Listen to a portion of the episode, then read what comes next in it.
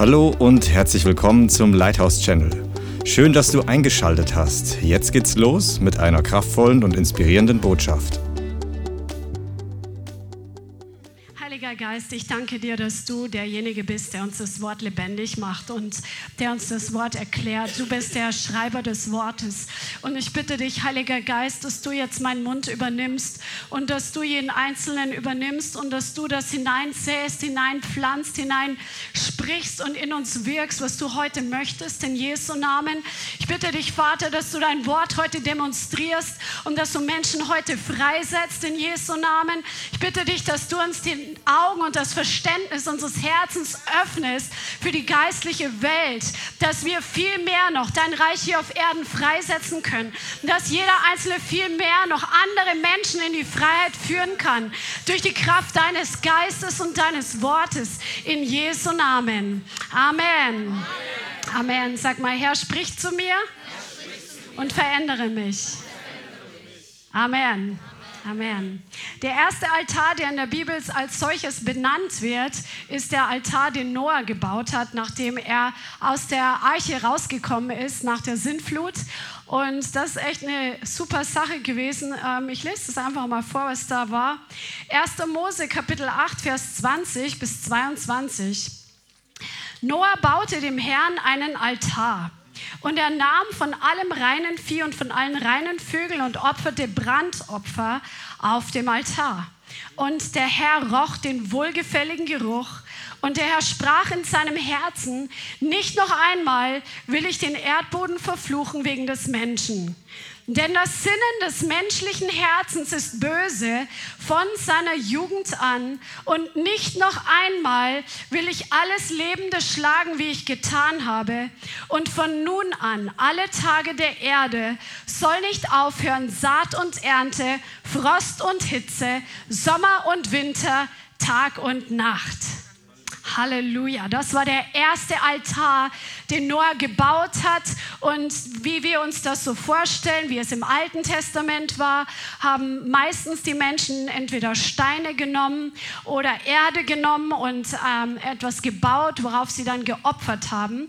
Äh, Altäre gibt es auch heute, Altäre gibt es auch im Himmel. Altäre können verschiedene Formen haben, aber es gibt, wenn wir die Bibel studieren, verschiedene Geheimnisse, was Altäre ausmacht und verschiedene Prinzipien, die dir die Augen öffnen werden ähm, für die geistliche Welt und wie du mehr mit dem Himmel kooperieren kannst und wie du mehr die Werke der Finsternis zerstören kannst.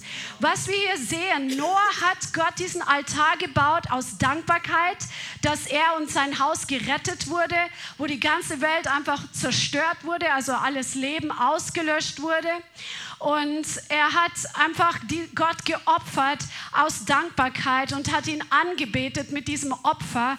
Und Gott hat dieses Opfer empfangen, was Noah ihm gebracht hat und hat daraufhin eine Verheißung, ein Versprechen gemacht. Amen. Und dieses Versprechen, das gilt bis heute noch. Auch wenn wir Klimawandel haben oder die Diskussion über Klimawandel hin oder her, es wird immer die Jahreszeiten geben. Es wird immer Saat und Ernte geben. Das, wird, das hat Gott gesagt und da kann keiner was dran ändern. Amen. Das ist doch beruhigend, oder? Halleluja. Das Wort Altar kommt tatsächlich im Alten Testament 403 Mal vor und darüber hinaus. Und das, sowohl das hebräische Wort, was für Altar steht, als auch das griechische Wort, was für Altar benutzt wird, kommt aus dem Ursprung eines anderen Wortes jeweils heraus. Und das Wort bedeutet ähm, Opfern, Schlachtopfer. Ja, also Altäre sind dafür da, um Gott Opfer zu oder einem Gott, einer Gottheit, je nachdem für wen der Altar gebaut ist. Es gibt gute Altäre für Jahwe, es gibt auch Götzenaltäre, die wir uns auch anschauen werden. Aber die Altäre sind da, um etwas zu opfern etwas zu geben, was mich etwas kostet, um diese Gottheit oder in dem Fall Jahwe zu ehren, ihn anzubeten, ihm ein Geschenk zu machen, ihn einfach groß zu machen, ihm etwas Gutes zu tun, weil Gott hat diesen wohlgefälligen Geruch gerochen. Amen. Von Noah. Wenn wir uns die Bibel so anschauen, also bei 403 Stellen, da kann man lange studieren und es gibt auch, ähm, Mose hat sehr viele Gesetze von Gott empfangen über das Opfern, über die Art, wie man Altäre behandelt. Aber wenn wir uns einfach mal zum Beispiel Abraham anschauen, Abraham war ein Mann, dessen Leben davon gekennzeichnet war, dass er viele Altäre gebaut hat. Zum Beispiel 1. Äh, Mose 12, Vers 7 und 8. 1. Mose 12, Vers 7 und 8. Und der Herr erschien dem Abram, damals hieß er noch Abram, und sprach, deinen Nachkommen will ich dieses Land geben. Also er ist aus Ur und Chaldea, aus Haran los gezogen auf das Wort des Herrn hin. Er kommt in das Land und Gott spricht zu ihm und sagt, deinen Nachkommen will ich dieses Land geben. Und Abraham baute dort dem Herrn, der ihm erschienen war, einen Altar. Und er brach von dort auf zu dem Gebirge östlich von Bethel und schlug sein Zelt auf, Bethel im Westen und Ai im Osten. Und er baute dort dem Herrn einen Altar und rief den Namen des Herrn an. Also Gott erscheint ihm, spricht zu ihm und er baut Gott einen Altar als Reaktion darauf. Er ehrt Gott, er opfert Gott, er, er baut ein, ein etwas, was gesehen werden kann für den Namen des Herrn. Bleibt dran, da kommen noch, kommen noch mehr. Und dann sehen wir, dass er bei Bethel auch ein Altar aufgebaut hat. Merkt euch das, wir kommen darauf zurück, weil Bethel wird öfter erwähnt in der Bibel. Aber das ist das erste Mal, wo es hier so erwähnt wird, dass er hier einen Altar in Bethel gebaut hat. Nach der Trennung von Lot also Lot ist mit Abraham mitgezogen und dann gab es die Trennung, weil die beiden zu viel Vieh hatten und das Land konnte sie nicht zusammen ähm, ertragen. Es war einfach zu ähm, crowded mit den ganzen Herden und sie haben sich getrennt und Abraham schlug seine Zelte auf, lässt sich nieder bei den Terebinden von Mamre, die bei Hebron sind, und baut dem Herrn einen Altar. Amen. Dann bringt Abraham später in Kapitel 15 Gott ein Opfer. Da steht jetzt nichts von einem Altar, aber hier hat Gott übernatürliches Feuer freigesetzt auf das Opfer und hat einen Bund mit Abraham geschlossen. Also er bringt Opfer und Gott schließt einen Bund mit ihm. Er macht ein Versprechen. Er lässt sein übernatürliches Feuer vom Himmel fallen. Nach der Zeit, wo er in Ägypten war, aufgrund der Hungersnot, so jetzt passt mal auf, 1. Mose 13, Vers 3. Wir, wussten, wir wissen, er ging nach Ägypten, weil Hungersnot war. Er geht wieder aus Ägypten los. Und in 1. Mose 13, 3 steht drin, er ging auf seinen Tagemärschen vom Süden bis nach Bethel, bis zu der Stätte, wo im Anfang sein Zelt gewesen war, zwischen Bethel und Ai zu der Stätte des Altars, den er vorher dort gemacht hatte. Und Abraham rief dort den Namen des Herrn an. Er rief den Namen des Herrn an an dem Altar, den er vorher dort schon gebaut hatte. Er kehrt also zurück. Das ist sehr interessant, weil später ist Jakob dort gewesen und ist Jahwe dort begegnet. Jakob kommt zu dieser Stätte. Er ist auf der Flucht vor seinem Bruder Esau, weil er den Segen geklaut hat. Könnt ihr euch erinnern? Er wollte den Segen, er hat ähm, getrickst und betrogen. Und natürlich war sein Zwillingsbruder Esau stinksauer, wollte ihm ans Leben.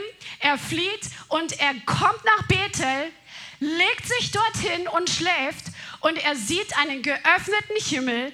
Er sieht eine Pforte des Himmels, wo Engel Gottes auf und niedersteigen und Gott spricht zu ihm und gibt ihm an eine Verheißung an dem Ort, wo Abraham vorher einen Altar gebaut hatte. Später als Jakob, wir wissen, Jakob war ja dann bei Laban, bei seinem Onkel, 20 Jahre war er bei Laban, um ihm zu dienen, um dort sich zu verstecken vor seinem Bruder. Wir wissen, er hat die beiden Frauen geheiratet, also die beiden Töchter von Laban. Er hat die Herden vermehrt. Und da ein kleiner Einschub, weil Gott hat heute früh mir ein Wort gegeben für Leute, die in einer Situation sind wie, ähm, wie Jakob. Mal ganz kurz ein kleiner Detour, weil das ist echt ein Wort der Erkenntnis. Das braucht heute irgendjemand, der zuschaut. Laban hat den Jakob betrogen, er hat ihn ausgenutzt und er hat ständig seinen Lohn verändert. Der Laban war ein Trickser, genau wie Jakob, das lag wohl in der Blutlinie. Und, ähm, und dann hat Gott dem Jakob gesagt, nachdem die Söhne Labans plötzlich angefangen haben, schlecht über Jakob zu reden, obwohl er die Herden ähm, von Laban ständig vermehrt hat, und sie haben, waren ihm missgünstig gegenüber und Gott spricht zu Jakob, er soll zurückkehren ins Land seiner Väter. Und er sagt zu ihm, er begegnet ihm im Traum und sagt, ich bin der Gott von Bethel. Gott identifiziert sich mit dem Ort, an dem Abraham ursprünglich einen Altar gebaut hatte. Ich bin der Gott von Bethel. Er hätte alles andere auch sagen können, aber ich, er sagt, ich bin der Gott von Bethel, dem du in Bethel begegnet bist. Wo du den Gedenkstein gesalbt hast, und jetzt kehr zurück. Und dann macht er sich auf. Laban stellt ihm nach. Gott begegnet Laban, sagt ihm, lass die Finger von ihm, tu ihm ja nichts an. Und sie trennen sich, sie machen einen Zeugen, einen Haufen, ähm, einen Steinhaufen und versprechen sich gegenseitig, dass sie im Guten auseinandergehen. Und dann passt mal auf, und Jakob zog seine Wege, das 1. Mose 32, Vers 2. Da begegneten ihm Engel Gottes und Jakob sagte, als er sie sah, das ist das Heerlager Gottes. Und er gab dieser Stätte den Namen Mahanaim. Und der Herr hat zu mir heute Morgen gesagt, es gibt eine Person hier oder online und du bist in so einer Zeit, wo du jahrelang ausgenutzt wurdest, wo du jahrelang ausgebeutet wurdest, wo du für eine Zeit lang gut warst dort, weil es der Plan des Herrn war und der Wille des Herrn war. Aber der Herr sagt, es ist Zeit, den Weg weiter zu fortzusetzen. Es ist Zeit, von dort wegzugehen. Und es ist Zeit, dass du woanders dich ausrichtest und dich nicht mehr ausnutzen lässt, weil dort wird der Segen nicht mehr fließen, sondern ich werde mit dir sein. Ich werde dir zeigen, wohin du gehen sollst. Ich werde dir zeigen, was der nächste Ort deiner Bestimmung ist. Kann sein, dass es einen Arbeitsplatz betrifft. Kann sein, dass es einfach einen Wohnort betrifft. Lass den Herrn da einfach zu deinem Herz sprechen. Du wirst wissen, wenn du gemeint bist, wenn es in deinem Herzen resoniert und der Herr wird mit dir sein und er wird dich bewahren, er wird dich beschützen und er wird sich dir bestätigen, wie er Jakob begegnet ist, der die Engel, das Herrlager Gottes dort getroffen hat. Amen. Amen. Also Jakob kommt, äh, Gott, der Gott der von Bethel stellt sich Jakob vor. Später bekommt Jakob von Jahwe den Auftrag, in Bethel einen Altar zu bauen. In 1. Mose 35 steht das und Vers 1 bis 7. Und Gott sprach zu Jakob, mach dich auf, zieh hinauf nach Bethel und wohne dort und mach dort einen Altar dem Gott, der dir erschienen ist, als du vor deinem Bruder Esau flohst. Und da sagte Jakob zu seinem Haus und zu allen, die bei ihm waren, schafft die fremden Götter weg, die in eurer Mitte sind, reinigt euch, wechselt die Kleider. Wir wollen uns aufmachen, nach Bethel hinaufziehen. Dann werden wir dem Gott einen Altar machen, der mir am Tag meiner Not geantwortet hat. Das gehört immer zusammen und da werden wir heute noch näher drauf eingehen.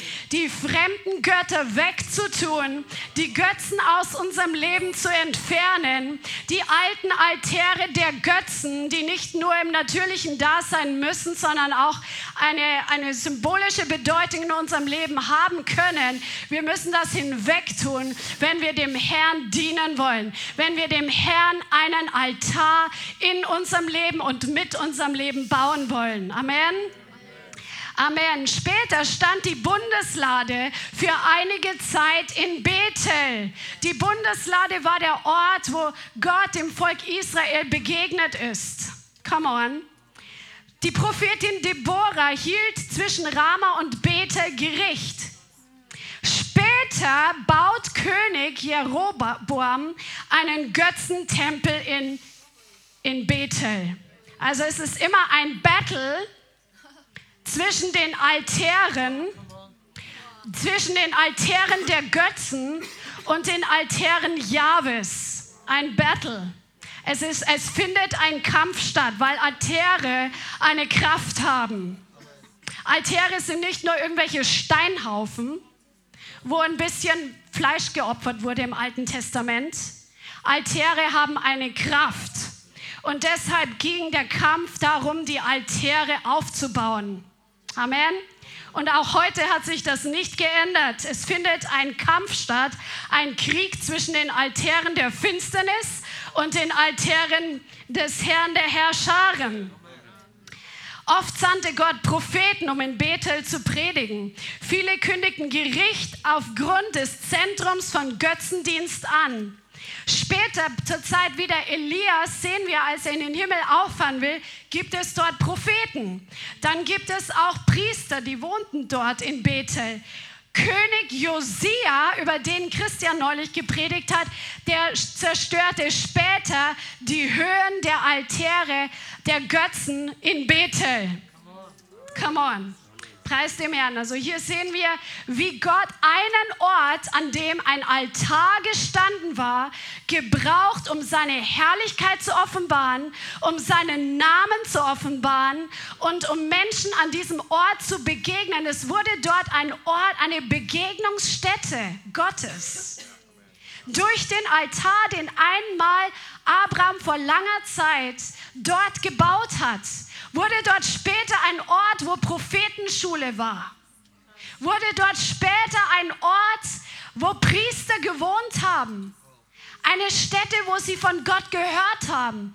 Eine Richterin, die von Gott das Wort des Herrn hört und Gericht spricht. Durch einen Altar, der dort gebaut wurde. Wir wissen, der Abraham, sein größtes Opfer, was er jemals gebracht hat, war auf dem Berg Moria wo er seinen Sohn Isaac opfern sollte und wo er bereit war, diesen Weg zu gehen und das Beste zu geben, wo Gott in letzter Minute dann gesagt hat, stopp, jetzt habe ich gesehen, dass du gehorsam bist. Amen.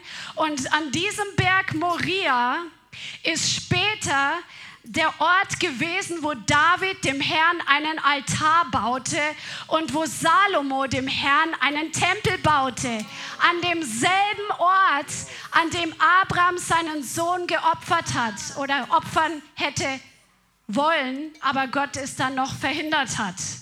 An demselben Ort, das war eine markierte Stätte, eine markierte geistliche Region ist dort entstanden durch die Anbetung Jahwes an einem Altar, an einem Ort. Das ist so gewaltig. Und manche Menschen sagen auch, dass Golgatha, wo Jesus gekreuzigt wurde, dem Berg Moria entspricht.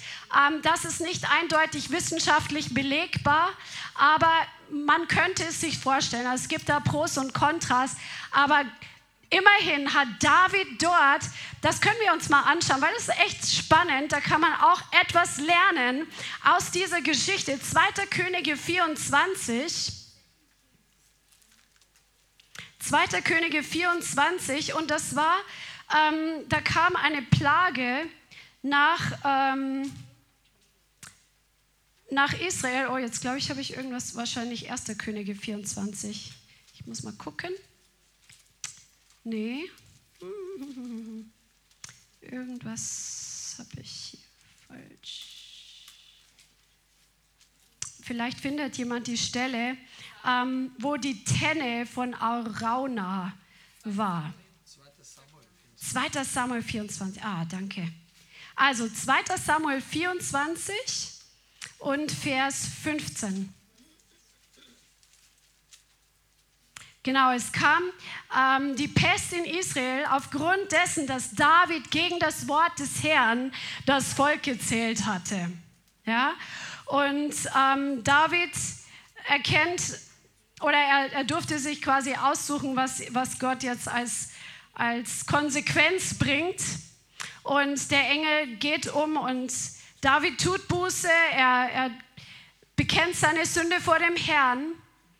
Und dann kommt ein Prophet zu David, Vers 18. Gad kam zu David an jenem Tag und sagte zu ihm, geh hinauf, errichte dem Herrn einen Altar auf der Tenne des Jebusiters Arauna. Da ging David hinauf nach dem Wort Gads ganz wie der Herr geboten hatte. Und Arauna blickte hinaus und sah den König und seine Knechte zu sich herüberkommen. Er wirft sich vor dem König nieder und fragt, warum kommst du? Und dann sagt David im Vers 21, um die Tenne von dir zu kaufen, um auf ihr dem Herrn einen Altar zu bauen, damit die Plage vom Volk abgewehrt wird. Und dann sagt Arauna zu David, mein Herr, der König, nehme und opfere, was gut ist in deinen Augen. Siehe, das sind Rinder zum Brandopfer, die Dreschlitten, die Geschirre der Rinder zum Brennholz. Das kannst du alles haben, so quasi. Und der König sagt im Vers 24, nein, sondern kaufen will ich es von dir für den Kaufpreis.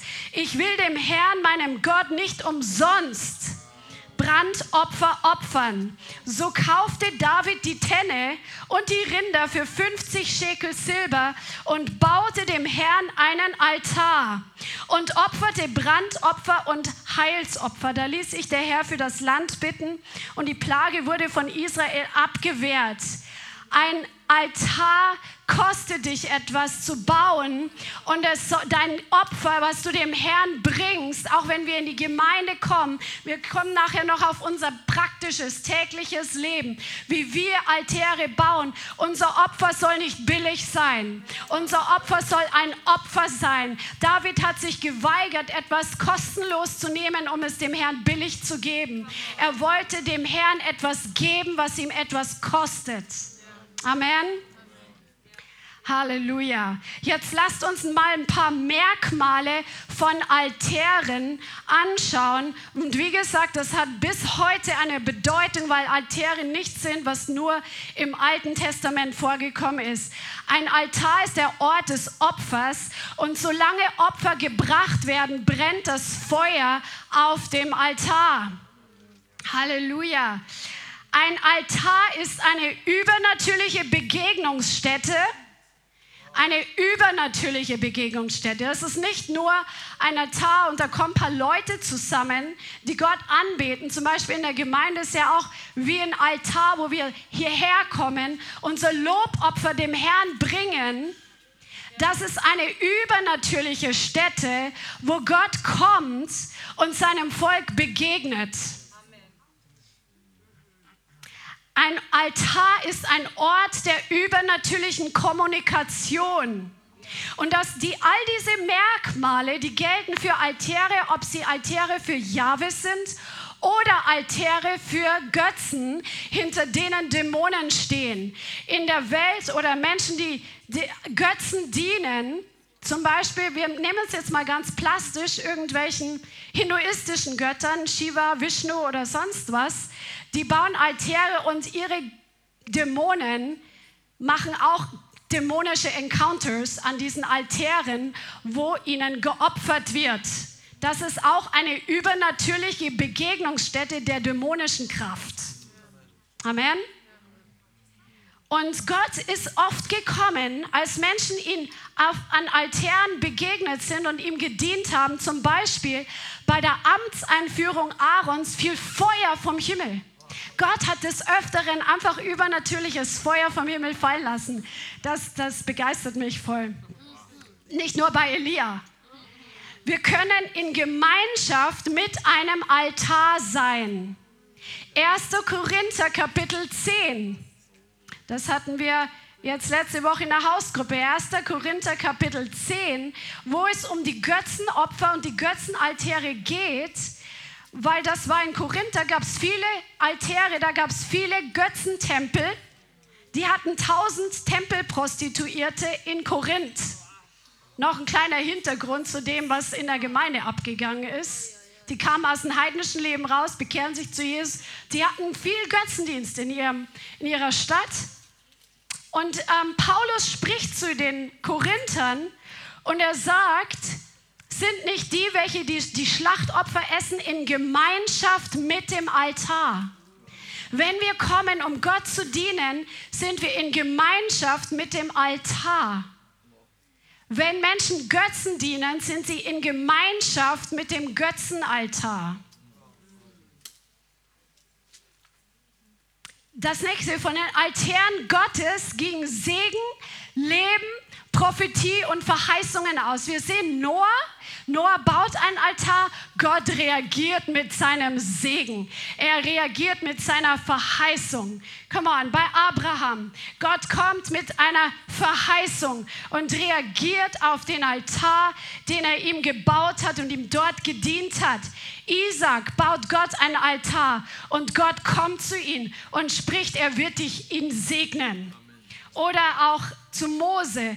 Gott sagt, ich werde dort am Altar meines Namens gedenken lassen und ich werde zu dir kommen und dich segnen. Im Neuen Testament, Zacharias, der Priester, geht um zu opfern am Altar und rechts neben dem Altar steht ein Engel und bringt ihm die Prophetie, dass Johannes der Täufer geboren wird. So gewaltig. Also wenn du dem Herrn dienst und ein Altar in deinem Leben gebaut hast, nicht einen Steinaltar, so wie im Alten Testament, sondern du selbst kannst ein Altar Gottes sein. Du kannst ein Altar zu Hause haben, einen Raum einfach, wo du mit dem Herrn Gemeinschaft hast. Vielleicht ist dein Altar dein Auto, mit dem du immer beten fährst. Oder eine spezielle Zeit mit deiner Familie, wo ihr zusammen den Herrn sucht und ihm zusammen Lobopfer bringt. Der Herr kommt mit Verheißungen. Der Herr kommt, um zu segnen. Der Herr lässt sich nichts schenken. An Altaren, an Altären wurden Bündnisse geschlossen.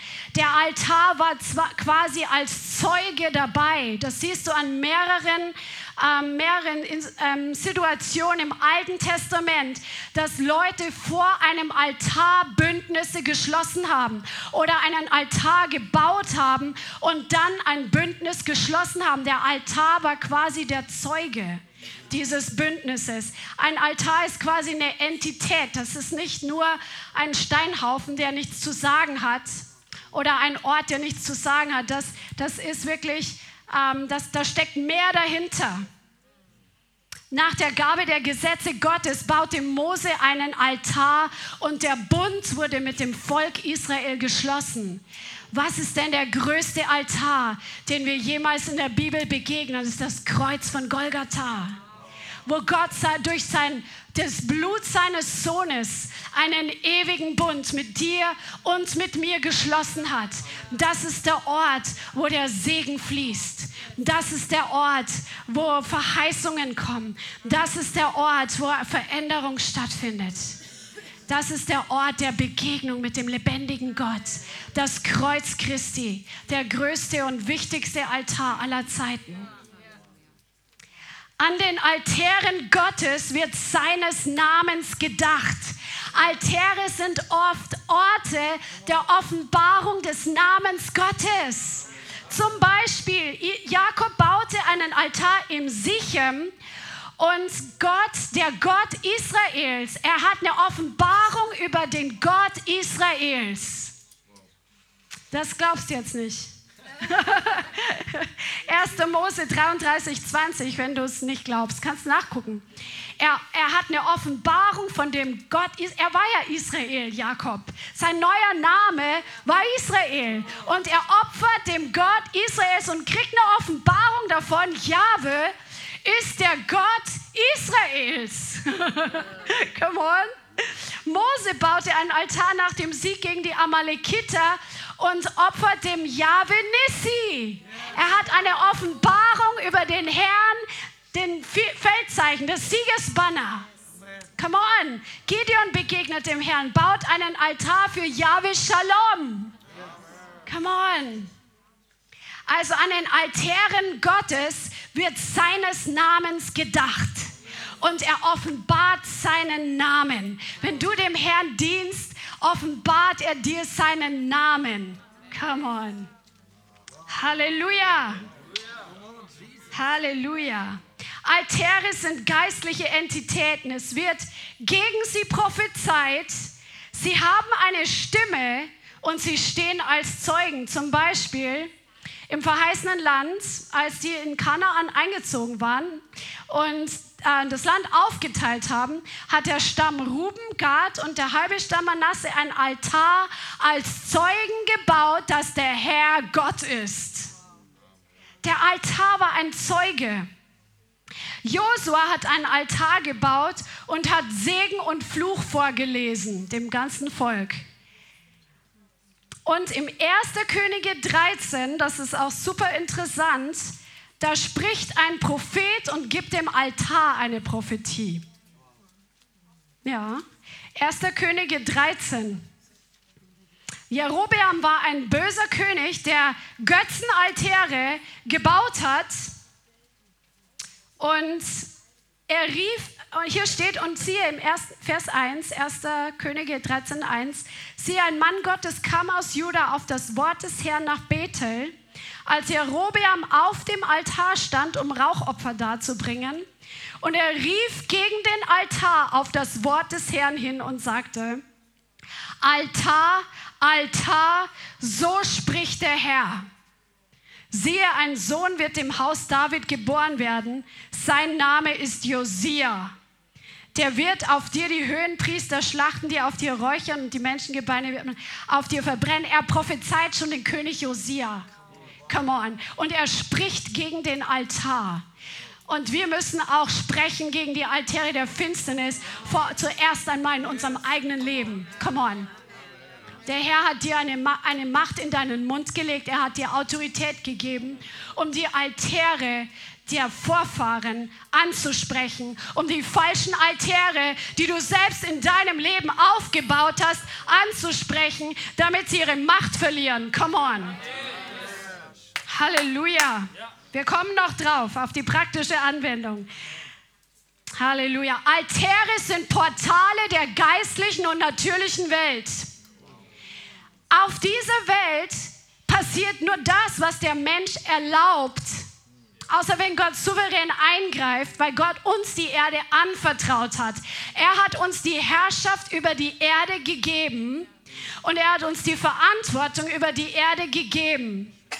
Und als Abraham Gott gedient hat mit dem Altar, hat er Gott die Erlaubnis gegeben zu kommen. Und wir wissen, was mit Bethel passiert ist. Wurde eine Begegnungsstätte, wo ein geöffneter Himmel da war, wo Menschen, wenn sie an diesen Ort gekommen sind, die Möglichkeit hatten, Jahwe zu begegnen. Auch das passiert natürlich mit den Götzenaltären.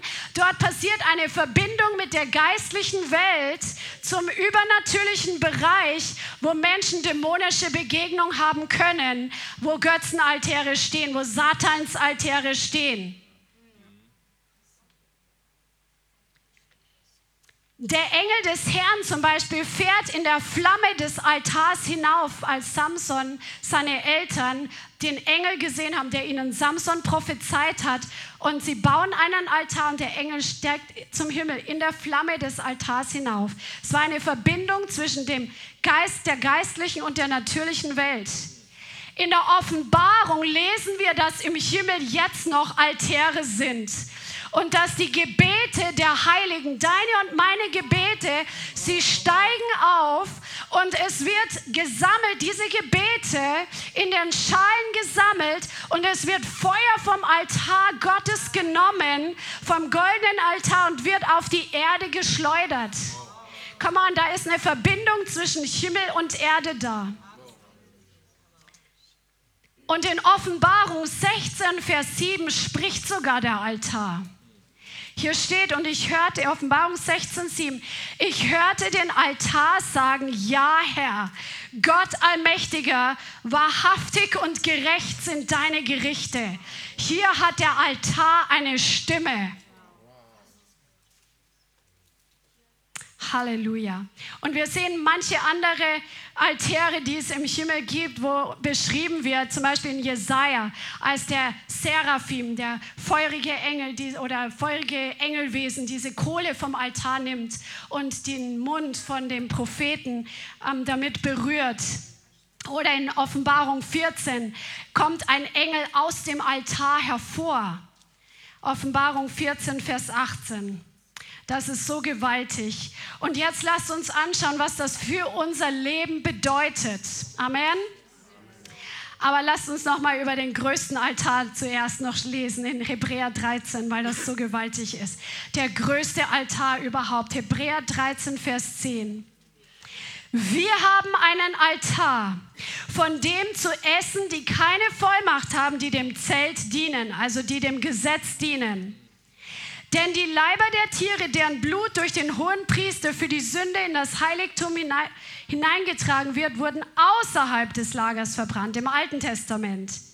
Darum hat auch Jesus, um das Volk durch sein eigenes Blut zu reinigen, außerhalb des Tores gelitten. Das ist der Altar, das Kreuz. Das ist der gewaltige Begegnungsort mit dem Himmel überhaupt. Halleluja. Und wir empfangen es durch Glauben. Amen. Amen. Gottes Altäre in unserem Leben. Altäre wurden oft, es gab mobile Altäre und feststehende Altäre. Ja? Zum Beispiel in der Wüste, als das Volk Israel war, die hatten einen mobilen Altar, den sie immer mitgenommen haben. Und dann gab es diese Steinaltäre zum Beispiel, die waren feststehend. Und du bist heute der Tempel des Heiligen Geistes, wenn du von neuem geboren bist. Come on. Und wo, wo steht der Altar? Im Tempel. Come on. In deinem Herzen. Und Paulus sagt uns ganz klar, oder der Heilige Geist durch Paulus, ich ermahne euch Brüder, durch die Erbarmungen Gottes eure Leiber darzustellen als ein lebendiges, heiliges, Gott wohlgefälliges Opfer, was euer vernünftiger Gottesdienst ist. Also wir geben unseren Leib hin, um dem Herrn zu dienen. Und das ist ein Altar, was, was dem Herrn Ehre, ein Opfer, was dem Herrn Ehre bringt. Komm an, wenn wir unseren Leib hingeben. Wenn du deinen Leib hingibst, um den Herrn zu preisen und den Herrn zu loben. Wenn du deinen Leib hingibst, um Menschen zu dienen. Wenn du deinen Leib hingibst, um das Evangelium zu predigen. Wenn du deinen Leib hingibst, zum Beispiel, um in anderen Ländern das Evangelium hinzubringen. Das kostet ja, das zehrt ja an deiner Kraft. Paulus hat so viel Opfer gebracht, er hat Schiffbruch erlitten, all diese Dinge. Er hat sein Leib als lebendiges Opfer hingegeben. Come on, und was passiert, wenn wir das tun? Gott kommt, er antwortet mit Feuer. Er, er, begegnet uns, er spricht zu uns, er segnet uns. Er lässt diese Opfer nicht einfach stehen und sagt, schön, sondern er reagiert darauf, wenn es denn wirklich ein Opfer ist. Wir können Gott Opfer bringen, ihn ehren, anbeten, mit ihm Gemeinschaft haben, zum Beispiel durch Lobopfer, wie wir es heute auch getan haben. Come on, das gefällt Gott besser als das Opfer von Fleisch, von Stieren und von Böcken, wenn wir ihm Lobopfer bringen, wenn wir im Gehorsam sind. Gehorsam ist oft ein Opfer. Amen. Die Unbequemlichkeit, wenn der Heilige Geist dich morgens um vier weckt und sagt, geh jetzt in dein Zimmer und geh beten. Das Opfer, stehst du auf oder nicht? Du weißt, du musst dann um sieben sowieso aufstehen. Diese Opfer, jetzt wird es ganz ruhig. Ja, das sind wohlgefällige Opfer, weil es kostet dich was. Es kostet dich deinen Schlaf. Es kostet dich Kraft. Aber das sind Opfer, auf die Gott reagiert. Come on. Lass uns keinen billigen Gottesdienst haben. Come on. Come on. In manchen Gemeinden ist es so, dass die Opfer nicht mehr gebracht werden und darum brennt dort auch kein Feuer. Es wird alles bequem. Wir machen bequem ein paar Lieder. Bequem, damit die Leute bequem sich fühlen, damit die Leute sich gut fühlen. Aber die Anbetungsstätte Gottes ist immer ein Ort, wo Opfer gebracht werden. Wo sind die Opfer in deinem Leben und in meinem Leben? Wo sind die Opfer? Paulus sagt, wenn mein Leben auch wie ein Trankopfer im Dienst für euren Glauben ausgeschüttet wird, so freue ich mich mit allen. Es kann sein, dass du manchmal Menschen so dienst, dass dich wirklich, es kostet dich Kraft, es kostet dich Geld, es kostet dich Zeit. Das sind die Opfer, die wir bringen können im Neuen Testament. Und natürlich, Gott ist unser Belohner, aber im ersten Moment tut es auch weh. Manchmal sich zu überwinden und zu sagen, okay, ich, ich mache das jetzt, ich investiere jetzt. Obwohl ich jetzt schon das und das und das gemacht habe, investiere ich in diese Situation hinein, um jemand zu helfen. Das sind Opfer, die Gott gefallen. Amen. Im Alten Testament gab es regelmäßige Opfer, die Gott vorgeschrieben hat. Zum Beispiel das Abend- und das Morgenopfer. Und dann gab es besondere Opfer. Du und ich, wir sollten in unserem Leben regelmäßige Opfer haben. Zum Beispiel hast du bestimmt, wie du dein, den Herrn jeden Tag dienst zu Hause. Du hast eine Gebetszeit, hoffe ich. Oder du preist den Herrn, du lobst den Herrn, du baust deine Beziehung mit ihm. Aber dann gibt es besondere Opfer, durch die, wo der Heilige Geist uns einfach Dinge aufs Herz legt. Und zum Beispiel, ich ähm, kann mich an die Situation erinnern, wo der Herr verschiedene Male in unserem Leben oder auch im Leben unserer Kinder ein besonders Geldopfer gefordert hat. Und wo wir es im Glauben gegeben haben, hat Gott Türen geöffnet, von denen, sonst wären wir heute nicht hier. Wir wären heute nicht hier, wenn es nicht das eine Opfer gegeben hätte, was wir finanziell gebracht haben, was für uns wirklich was Größeres war. Es war kein alltägliches Opfer, es war ein besonderes Opfer. Das hat uns wirklich was gekostet. Wir hätten das selber gebrauchen können. Aber Gott hat es uns aufs Herz gelegt und plötzlich gehen Türen auf und heute sind wir hier in Frankfurt und ein Teil von der Frucht ist das, was wir hier rund um uns jetzt hier im Natürlichen sehen. Das sind, was große Opfer hervorbringen können. Come on. Come on.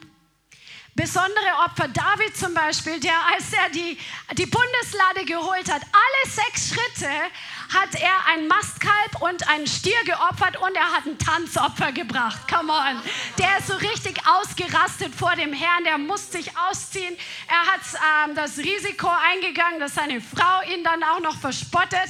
Aber es war ihm alles egal, weil er den Herrn Jahwe geliebt hat. Und Gott kommt und er antwortet und er gibt ihm eine mächtige Verheißung für sein Königtum durch den Propheten. Come on, come on. So reagiert Gott, wenn wir ihn preisen, wenn wir ihm wirklich alles geben. Oder Salomo, der den Tempel eingeweiht hat und was weiß ich, wie viel zig Vieh er geopfert hat. Und was kommt? Gott begegnet ihm und er gibt ihm eine Verheißung. Er fragt ihn, was willst du von mir haben? Gott reagiert auf unsere Opfer. Wo ist das Christentum heute im Westen, das heute noch Opfer bringt, was, dem, was uns wirklich etwas kostet? Nicht aus Gesetzlichkeit heraus, sondern aus Liebe heraus zum Herrn, auch aus Gehorsam heraus, weil der Heilige Geist seinen Finger auf eine bestimmte Sache legt. Come on. Come on. Come on. Im Alten Testament hat Gott sogar gesagt, dass sie bestimmte finanzielle Opfer bringen sollen. Da gab es dann zum Beispiel, ich lese einfach mal was vor, 5. Mose 12, Vers 5 sondern ihr sollt die Städte aufsuchen, die der Herr, euer Gott, aus all euren Stämmen erwählen wird, um seinen Namen dort niederzulegen. Come on. Hast du einen Ort, wo der Name des Herrn niedergelegt ist in deinem Leben? Come on. Ist das zu Hause bei dir? Dass er dort wohnt. Der Herr will bei dir wohnen. Der Herr will in deiner Wohnung wohnen. Und je mehr du dem Herrn dort dienst, je mehr du den Herrn dort opferst, deine Lobopfer, deine Gebete, desto mehr wird der Herr dort ein offenes Portal des Himmels schaffen, wo er dir begegnet, wo Menschen kommen und Begegnungen mit Gott haben, weil du dort vorher im geistlichen Bereich einen Altar gebaut hast. Come on. Und, und dahin sollst du kommen. Und dahin sollt ihr euer Brandopfer bringen, Brandopfer, eure Schlachtopfer, eure Zehnten und das Hebopfer eurer Hand und eure Gelübde und eure freiwilligen Gaben und die Erstgeburten eurer Rinder und Schafe. Und dort sollt ihr vor dem Herrn, eurem Gott, essen und euch freuen, ihr und eure Familien, an allem, was eure Hand erworben hat, wohin der Herr worin der Herr dich gesegnet hat. Die hatten verschiedene Arten von Opfer. Das, der Zehnte ist kein Opfer. Der Zehnte gehört sowieso Gott. Danach kommen Samen und Opfer. Amen. Gott macht hier wirklich einen Unterschied. Halleluja. Preis dem Herrn. Dein Zuhause kann ein Altar Gottes sein. Amen. Das, wo du zu Hause wirklich mit deiner Familie oder mit deinem Ehepartner oder alleine oder mit Geschwistern das Abendmahl feierst, wo du das Opfer feierst, was Jesus gebracht hat, dass dort wirklich ein Ort ist. Du selbst bist dieser Tempel, bist du selbst eine Begegnungsstätte für den, mit dem Herrn, für andere Menschen. Das, wo du hingehst, dass Menschen eine Möglichkeit haben, Gott zu begegnen. Come on. Gott möchte das machen, dass wir so werden. Und wo die Gemeinde sich trifft, hier, das ist auch wie ein Altar Gottes, wenn denn Opfer gebracht werden. Wenn denn Opfer gebracht werden. Die Gemeinde ist eine Begegnungsstätte Gottes. Halleluja. Manche Gemeinden, wie gesagt, sie sind bequem und sie kommen dorthin um ihrer selbst willen und nicht um Gott zu dienen. Dort ist keine Begegnung Gottes. Vielleicht für den, der ganz hungrig ist und sucht, aber nicht auf gewöhnliche Art und Weise. Come on, come on. Und manche von euch, obwohl ihr das alles tut, habt trotzdem keinen Sieg und Durchbruch in gewissen Bereichen. Warum?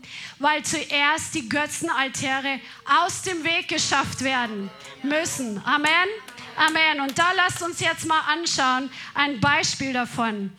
Halleluja weil vom Altar geht ein geistlicher Herrschaftsbereich aus. Ahab hat zum Beispiel dem Baal einen Altar errichtet. Er hat nicht nur Tempel gebaut, er hat einen Altar errichtet. Das war ein, wie ein Monument für ein, ein, ein geistliches äh, Geschehen, was durch diesen Altar freigesetzt wurde. Ein Altar, dem Baal wo ihm gedient wurde, das hat den Herrschaftsbereich Baals freigesetzt im Land Israel. Come on. Und Elia hat die niedergerissenen Altar des Herrn wiederhergestellt auf dem Berg Karmel. Andere Könige zum Beispiel, die haben die Altäre Jahwes entfernt und wieder Altäre für Götzen gebaut.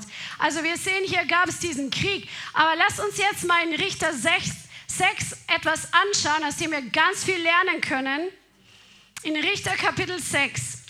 Das Volk Israel wird geknechtet durch die Medianiter, weil sie Böses taten in den Augen des Herrn. Die haben Göttern gedient. Die haben anderen Göttern gedient. Deswegen waren Türen und Tore offen, dass der Feind kommen konnte mit Zerstörung. Amen. Wenn wir Kompromisse machen mit unserer Nachfolge, haben wir offene Türen für Zerstörung. Amen. Und die, das Volk Israel schrie zum Herrn um Hilfe. Und dann begegnet Gott dem Gideon. Amen.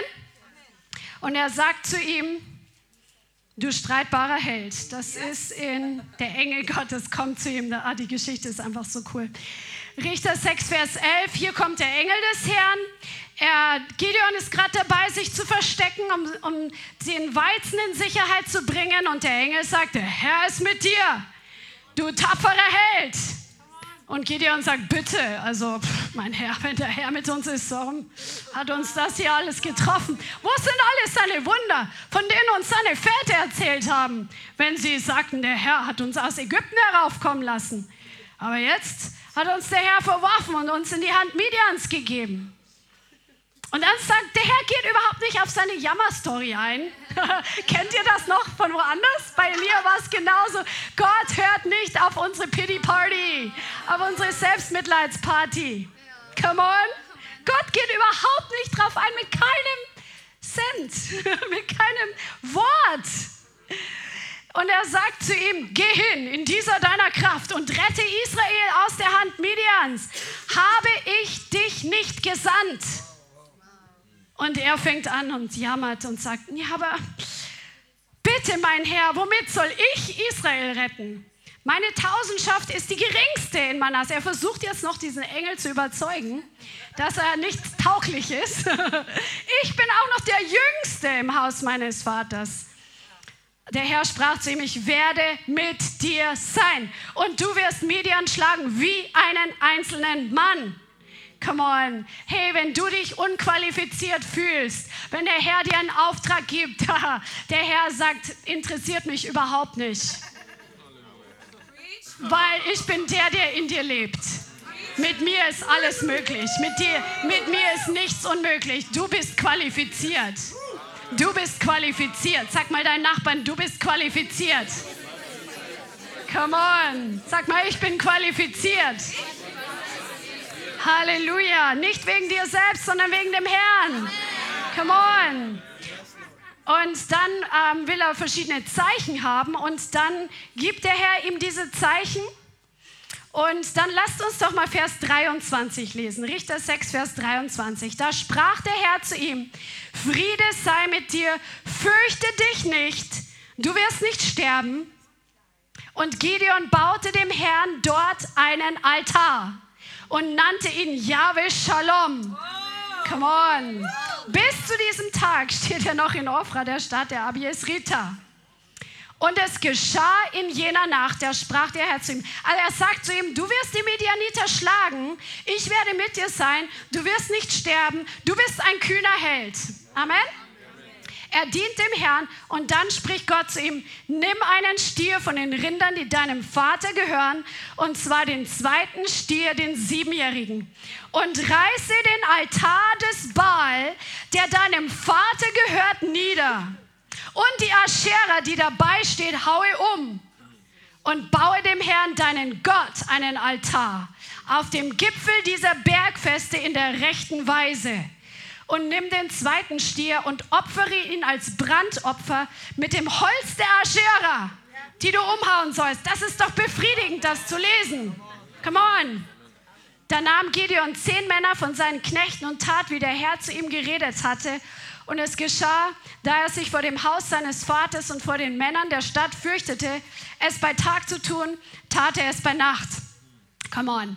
Und er, er ist dem Herrn einfach gehorsam, aber hier stecken ein paar Geheimnisse. Er sollte nicht in den Krieg gegen die Medianiter ziehen, bis, obwohl er Gott schon ein Altar gebaut hatte, den Yahweh Shalom Altar, er sollte erst in den Krieg ziehen, nachdem er den Altar des Baal seines Vaters und der Aschera niedergerissen hat und stattdessen den Altar Gottes aufgebaut hat. Du kannst nicht der Welt und dir selber und gleichzeitig Gott dienen. Du musst dich entscheiden. Trenne dich von den Götzen deiner Vorväter, trenne dich von den Altären deiner Vorfahren und diene dem Herrn und du wirst in eine neue Dimension von Sieg und Durchbruch hineinkommen. Halleluja. Das ist eine gute Botschaft. Halleluja. Und hier, das ist so gewaltig. Vers 26. Baue dem Herrn, deinem Gott, einen Altar auf dem Gipfel dieser Bergfeste. Das Wort heißt Stronghold. Er soll ein Altar bauen, wo vorher Bindungen waren, wo Strongholds waren, wo Bollwerke waren, die sich gegen die Erkenntnis Gottes stellen. Er sollte genau an dieser Stelle einen Altar bauen. Come on. Genau an dem Ort, wo du gebunden bist, genau an dem Ding, wo du keinen Durchbruch hast, sagt der Herr, bau mir einen Altar, bring mir die Opfer, die mir wohlgefallen und du wirst sehen, wie diese Strongholds Kraft verlieren. Halleluja. Halleluja, Jesus. Jesus. Come on, come on. Und in der rechten Weise. Das Wort heißt, das in rechter Weise heißt in militärischer Rangordnung, in militärischer Schlachtordnung. Come on, das steht hier. Du sollst den Altar des Herrn bauen in der militärischen Schlachtordnung, wo vorher Strongholds waren. Der Herr ruft dich und mich in den Krieg gegen die Altäre der Vorfahren, gegen die Götzen der Vergangenheit, gegen die Götzen der Vorfahren. Come on. In militärischer Rangordnung. Halleluja.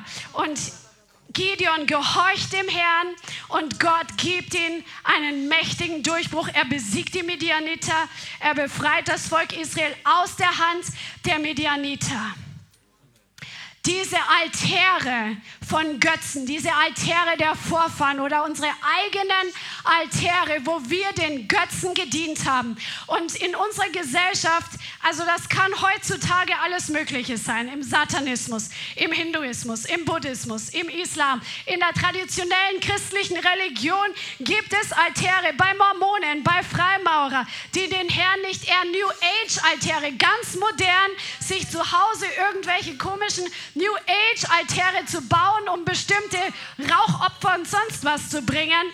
Aber diese Altäre können auch sein, wo wir Dinge geopfert haben für unseren Ego.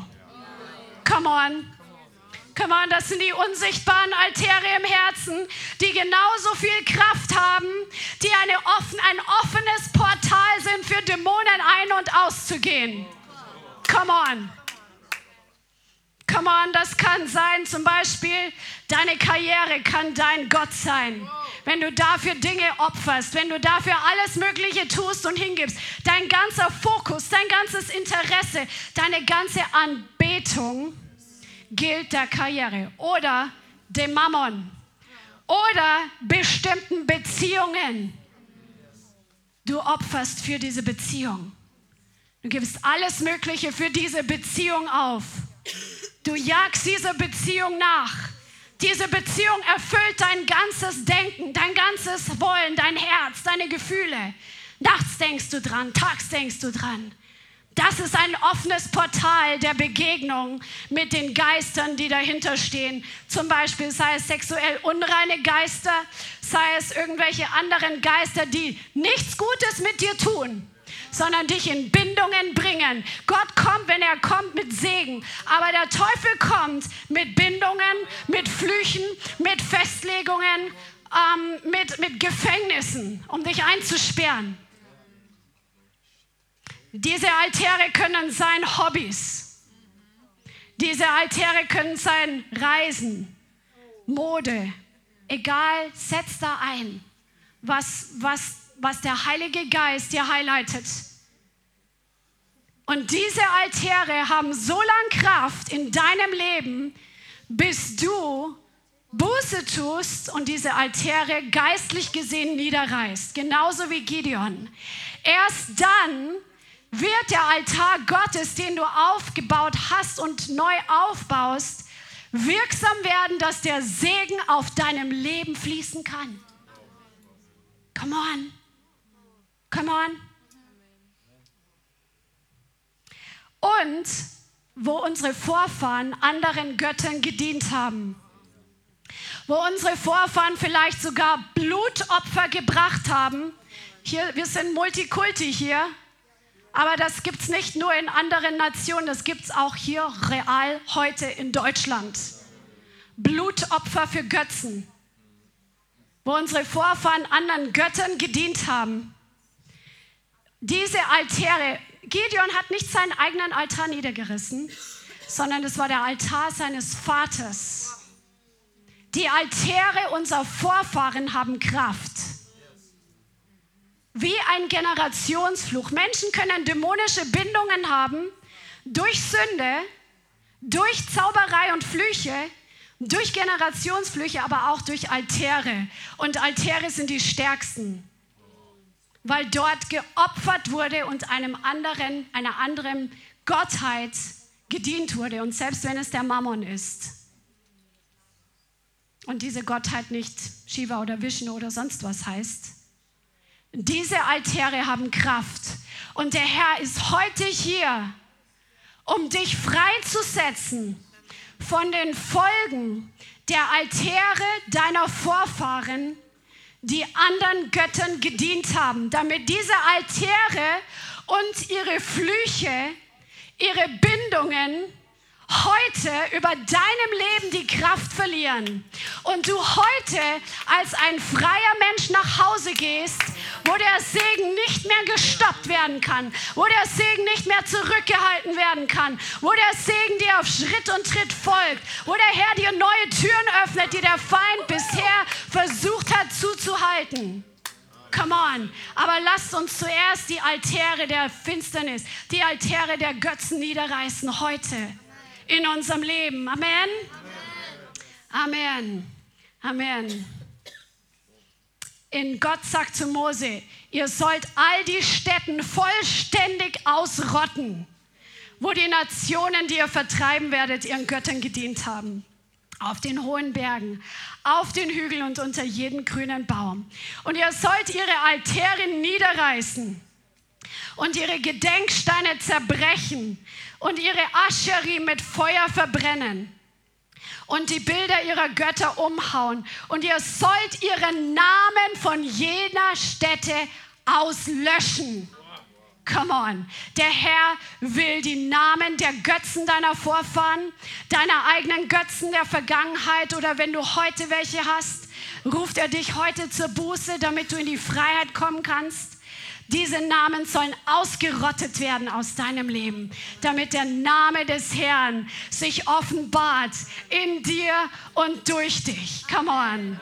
Halleluja. Bist du bereit für die Freiheit, die auf dich wartet? Dann lasst uns jetzt in die Gegenwart Gottes kommen. Halleluja. Halleluja. Sharabakase keteri arabakasa kataya. Halleluja. Halleluja. Der erste Schritt in die Freiheit, auch für dich, der du heute zu Hause bist. Im geistlichen Bereich gibt es keine Entfernung. Du kannst dich genauso jetzt hier mit eins machen. Der erste Schritt in deine Freiheit ist, dass du Buße tust. Wenn der Herr dir gezeigt hat, dass du irgendwo noch einen Götzen hast in deinem Leben, wenn du oder einen Götzen hattest, wo du den Altar noch nicht völlig ausgerottet hast, wo du noch Dinge zurückbehalten hast, um vielleicht noch mal zurückzukommen, um vielleicht noch mal an diese Dinge zu denken, die damals so toll waren. Der Herr fordert uns auf, diese Dinge aus unserem Leben zu entfernen. Dann möchte ich dich jetzt wirklich ermutigen, dass du jetzt direkt zu dem größten Altar gehst der jemals bestanden hat und der in alle Ewigkeit Kraft hat, zum Kreuz, wo das Blut Jesu heute da ist, um dich zu waschen.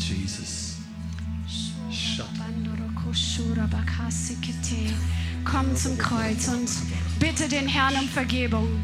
Für manche ist es vielleicht das Handy, was zum Götzen geworden ist, oder der Computer oder Computerspiele.